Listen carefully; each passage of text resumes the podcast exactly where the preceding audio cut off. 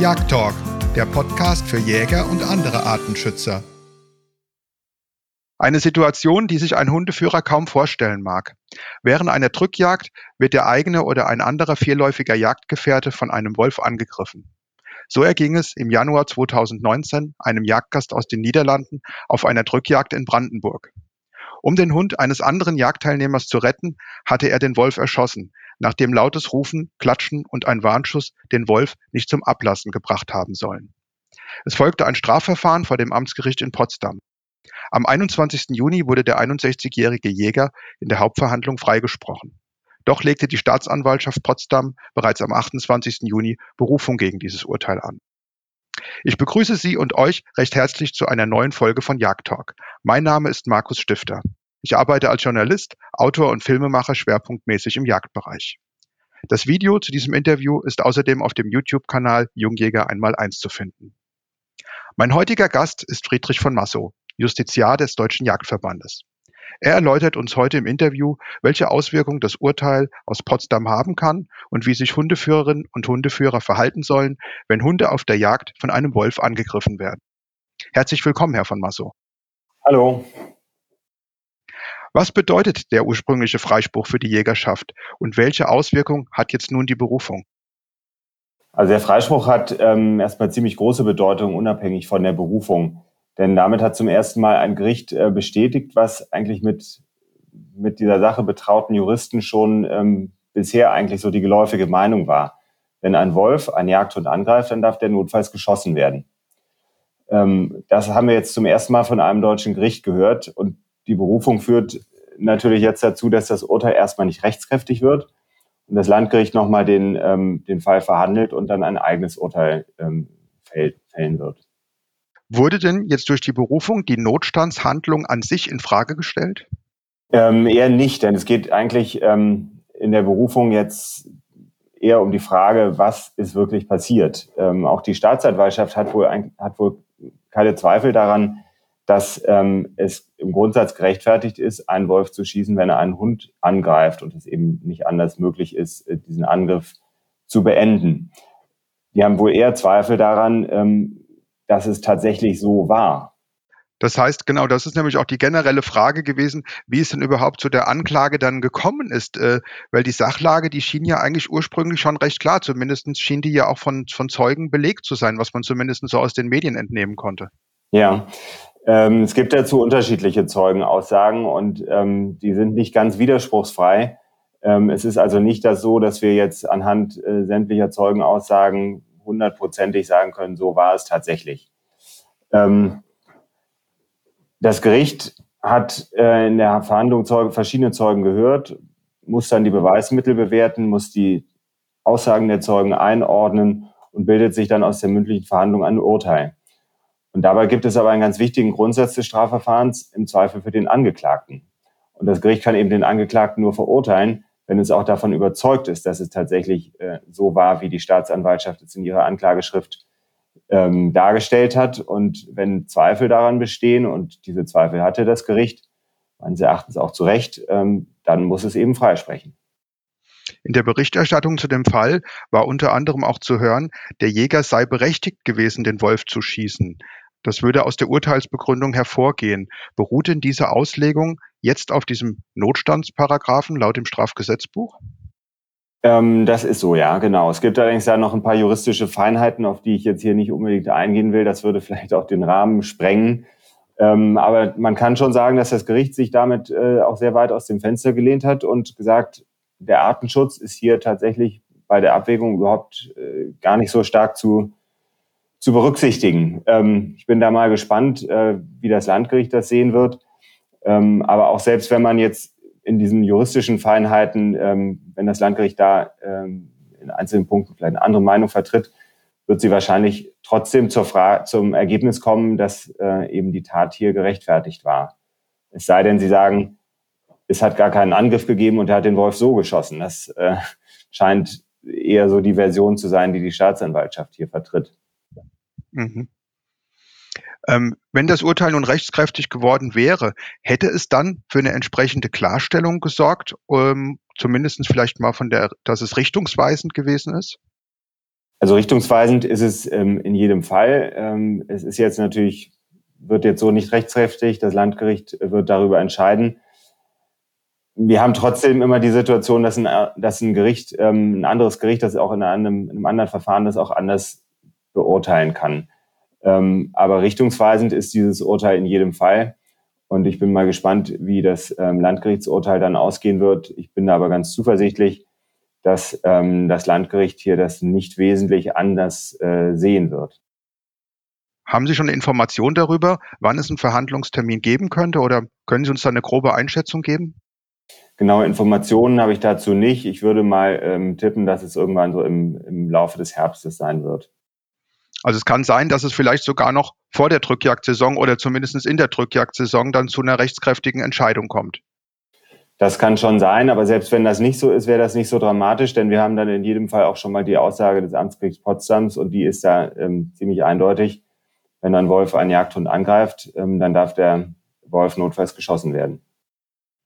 Spielt es denn generell eine Rolle, ob der Hund ausgebildet und geprüft ist oder war, war das jetzt zum Beispiel gar kein wesentlicher Punkt jetzt in, dieser, in, dieser, in diesem Freispruch?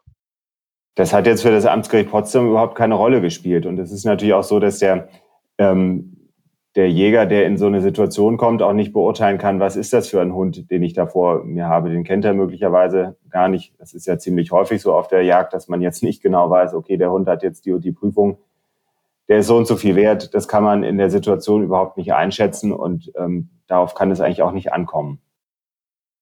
Also da geht es eigentlich rein theoretisch jetzt nur um das Eigentum, also den, den Schutz des eigenen Hundes. Des eigenen Hundes oder des Hundes eines Dritten. Also es muss nicht der eigene Hund sein, den man schützt, ja. Wenn jetzt diese endgültige Entscheidung dann vorliegt, was bedeutet das denn für andere Tierhalter, zum Beispiel auch für Weidetier- oder für Pferdehalter? Würde dann für die das gleiche gelten? Das kommt dann so ein bisschen darauf an, auf die ähm, juristische Begründung und die Feinheiten, die ich vorhin habe, auch schon mal anklingen lassen.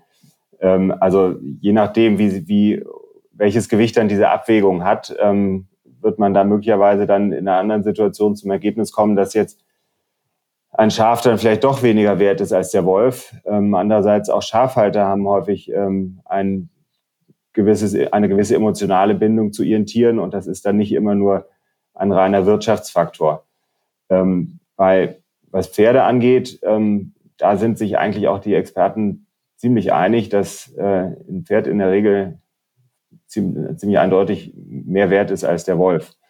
Also es ist, wird wahrscheinlich ähm, noch, un, noch ungeklärte Fragen geben. Ähm, das ist, ist nun mal leider so und es kommt tatsächlich auch häufig auf die ähm, Umstände des Einzelfalls an. Aber ähm, man, man wird sehen, äh, man muss, muss dann nochmal sehen, wie die, wie die Landgerichtsentscheidung ist. Dann kann man auch so diese rechtlichen Dinge besser beurteilen, wo die Rechtsprechung hintendiert. Ähm, aber es ist immer auch ähm, ein Stück weit eine Frage des Einzelfalls. Das Urteil des Landgerichtes, ist das dann auch nochmal berufungsfähig oder ist dann damit das Schlussurteil gesprochen? Da kann dann auch nochmal ähm, die Revision eingelegt werden. Da geht es dann aber nicht mehr um tatsächliche Fragen. Also da geht es dann nicht mehr um die Frage, ob jetzt der Wolf äh, tatsächlich einen Hund angegriffen hat oder nicht. Äh, da, diese Fragen spielen dann überhaupt keine Rolle. Im Revisionsverfahren werden keine Zeugen mehr ähm, gehört, sondern dann geht es nur noch um rechtliche Fragen. Also da könnte dann tatsächlich noch die Frage diskutiert werden, ja, äh, ist jetzt in so einer Situation angenommen, äh, es steht auch im, beim Landgericht äh, fest, dass der Wolf den Hund angegriffen hat ähm, dann könnte die Staatsanwaltschaft dann in Revision gehen und sagen, wir wollen das einfach juristisch nochmal klären, ob in so einer Situation ähm, auch dann tatsächlich der Wolf geschossen werden durfte. Das halte ich aber für eher unwahrscheinlich, dass es dazu kommen wird. Dann noch eine ganz wesentliche Frage vielleicht jetzt auch. Ähm, welche Merkmale müssen denn generell auch gegeben sein, dass man überhaupt in so einer Situation oder auch in einer ähnlichen Situation von einem Notstand ausgehen kann? Ja, also da brauchen wir immer ein, äh, eine Gefahr für ein bestimmtes Rechtsgut. Also hier ist es das Eigentum an dem Hund ähm, und diese Situation darf nicht anders zu lösen sein als durch, durch diese Notstandshandlung, eben dann das Töten des Wolfes. Und dann kommt es natürlich auch auf die Abwägung äh, noch an. Dann war ja auch immer die Frage, dass der Abschluss ja immer nur Ultima Ratio ist. Das heißt, man sollte vorher alle möglichen Mittel ausgeschöpft haben. Was bedeutet das in dem Einzelfall? Also wir haben jetzt hier gehört von lautem Rufen, von Klatschen, sogar von einem Warnschuss war die Rede. Ich meine, wir waren beide nicht dabei, aber sind denn diese Mittel generell ausreichend und müssen die denn immer gegeben sein oder gibt es auch Situationen, wo man sagt, da ist dann, ist dann dieser Angriff schon so weit fortgeschritten, dass diese anderen Mittel äh, gar nicht mehr möglich sind, bevor dann ein größerer Schaden eintritt? Ja, wenn eben diese Mittel nicht mehr möglich ist und es tatsächlich nur noch der Schuss direkt auf den Wolf äh, bleibt, dann ist das eben das Mittel, dann ist es nicht möglich, ähm, den Wolf noch anders davon abzuhalten. Aber wenn eben der Warnschuss in der Situation möglich ist, dann muss man eben den erstmal ähm, anwenden. Wenn der nicht mehr möglich ist, weil es so schnell geht, dann kann man auch auf den Warnschutz verzichten. Das ist immer eine Frage der Situation und des Einzelfalles und in der ähm, Haut das, äh, des Jägers, der das dann in Sekundenbruchteilen entscheiden muss, möchte ich ungern stecken. Was raten Sie denn generell Jägern und Jägern, die vielleicht in so eine ähnliche Situation geraten? Jetzt gerade als Jurist, wie sollte man damit umgehen? Weil es ist ja auch immer die Gefahr, äh, dass dann zum Beispiel der Jagdschein nicht verlängert wird. Wenn ich jetzt in so einer Situation bin, da läuft jetzt, äh, läuft jetzt momentan eine Anklage und ich bin jetzt vielleicht gerade in der Verlängerung meines Jagd, Jagdscheins oder die steht an, äh, dann wäre es ja durchaus möglich, dass der Jagdschein unter Umständen nicht mehr verlängert wird, alleine schon aufgrund dieses laufenden Ermittlungsverfahrens. Ja, ähm, das stimmt. Ähm, allerdings, auch da muss sich dann die Behörde die einzelnen Umstände anschauen und äh, wird dann in so einer Situation hoffentlich trotzdem den Jagdschein verlängern. Ähm, es ist in so einer Situation dann immer schwierig. In der Situation selbst geht es erstmal um das, das Leben des Hundes. Hinterher muss man natürlich dann auch an das mögliche Verfahren denken und sollte sich dann auch schon mal ähm, unter den anderen Jagdteilnehmern nach Zeugen umsehen. Wer hat vielleicht irgendwo was gehört, den Wolf vorher schon gesehen, kann die Situation beurteilen. Ähm, das sind alles so Dinge, da sollte man dann, ähm, sollte man dann äh, mit anderen Jagdteilnehmern sprechen, möglichst auch den Hundeführer ausfindig machen und solche Dinge. Das wäre jetzt auch eine ganz wichtige Frage noch. Wie können denn zum Beispiel auch die Jagdleiter bei Drückjagden zum Beispiel vorsorgen, um für die beteiligten Hundeführer einerseits die Sicherheit der Hunde zu gewährleisten, aber auch für eine mögliche Rechtssicherheit zu sorgen? Ich denke da jetzt zum Beispiel daran, dass Nachsuchen zum Beispiel nur zu zweit durchgeführt werden oder dass die Treibergruppen möglichst nah beieinander bleiben, also dass man für bestimmte Situationen einfach äh, gewappnet ist, einfach weil eine weitere Person dabei ist und nach Möglichkeit dann halt eine Unabhängige, die jetzt vielleicht jetzt kein Familienangehöriger ist. Ja, also wenn ich das richtig verstanden habe, dann geht die Frage dahingehend, ob das es einfach sinnvoll ist, da Zeugen zu haben, die eben äh, nicht betroffen sind. Es ist natürlich schwierig. Ähm, solche Situationen sind extrem selten und dass man dann deswegen sagt, äh, einfach um in so einer potenziellen Situation einen Zeugen zu haben, macht man dann die Nachsuchen nur noch zu zweit oder die Treiber bleiben eng beieinander. Das ist, glaube ich, in der Praxis schwierig umzusetzen ähm, und ist eigentlich auch nicht ähm, erforderlich, denn ich habe ja auch schon den Grundsatz im Zweifel für den Angeklagten äh, erwähnt. Es ist gut, wenn man einen Zeugen hat, der genau das bestätigen kann, dass tatsächlich dieser Angriff stattgefunden hat, der es mit eigenen Augen so direkt gesehen hat. Nur die Staatsanwaltschaft muss beweisen, dass äh, man hier ähm, falsch gehandelt hat und nicht umgekehrt. Ganz generell ähm, für, für Jagdleiter ist es gut, wenn sie sich auf die auf mögliche Wölfe im Treiben vorbereiten in den Gebieten, in denen das ähm, vorkommt. Und Hundeführer sollten sich dann natürlich auch informieren. Wir haben hier vom DJV zusammen mit dem JGHV mal so eine Broschüre ähm, äh, erstellt, äh, Hundearbeit im Wolfsgebiet. Die kann man sich ähm, runterladen unter jagdverband.de. Und ähm, da stehen wichtige Tipps zum Umgang mit so, solcher, so einer Situation, beziehungsweise hauptsächlich zur Vorbereitung ähm, einer solchen Situation drin. Diese Broschüre werden wir natürlich auch gerne dann verlinken, jetzt unten entweder in der Videobeschreibung oder ansonsten auch auf ähm, der Homepage. Ähm, Frage ganz wichtig in diesem Zusammenhang, was fordert denn der DJV an Rechtssicherheit für die Jägerschaft jetzt von der Politik? Was müsste denn jetzt auf politischer Ebene passieren, um für die Jäger eine entsprechende Rechtssicherheit zu geben? Also hundertprozentige Rechtssicherheit wird man natürlich ähm, so pauschal nicht bekommen. Ähm, was wir aber sehr hilfreich fänden und was wir fordern, ist, ähm, dass es eine Klarstellung gibt, dass Hunde, die von Wölfen angegriffen werden, auch äh, verteidigt werden können, indem der Wolf geschossen wird. Dann wird es natürlich trotzdem noch die Situation geben, war es tatsächlich so? Also das kann Strafverfahren nicht hundertprozentig ausschließen, aber es kann schon mal Sicherheit dahingehend geben, dass ähm, dann nicht mehr geguckt werden muss, war jetzt der Wolf äh, vielleicht doch mehr wert als der Hund oder nicht, diese Rechtsunsicherheit könnte die Politik bereiten und sollte das ähm, beseitigen und sollte das tun. Welchen persönlichen Wunsch haben Sie denn hinsichtlich des Arbeitseinsatzes von Jagdhunden auf der Drückjagd oder auch bei der Nachsuche? Ähm, ja, ich hoffe natürlich mal, dass niemand in die Situation kommt, in diese Verlegenheit, ähm, das in Sekundenbruchteilen entscheiden zu müssen.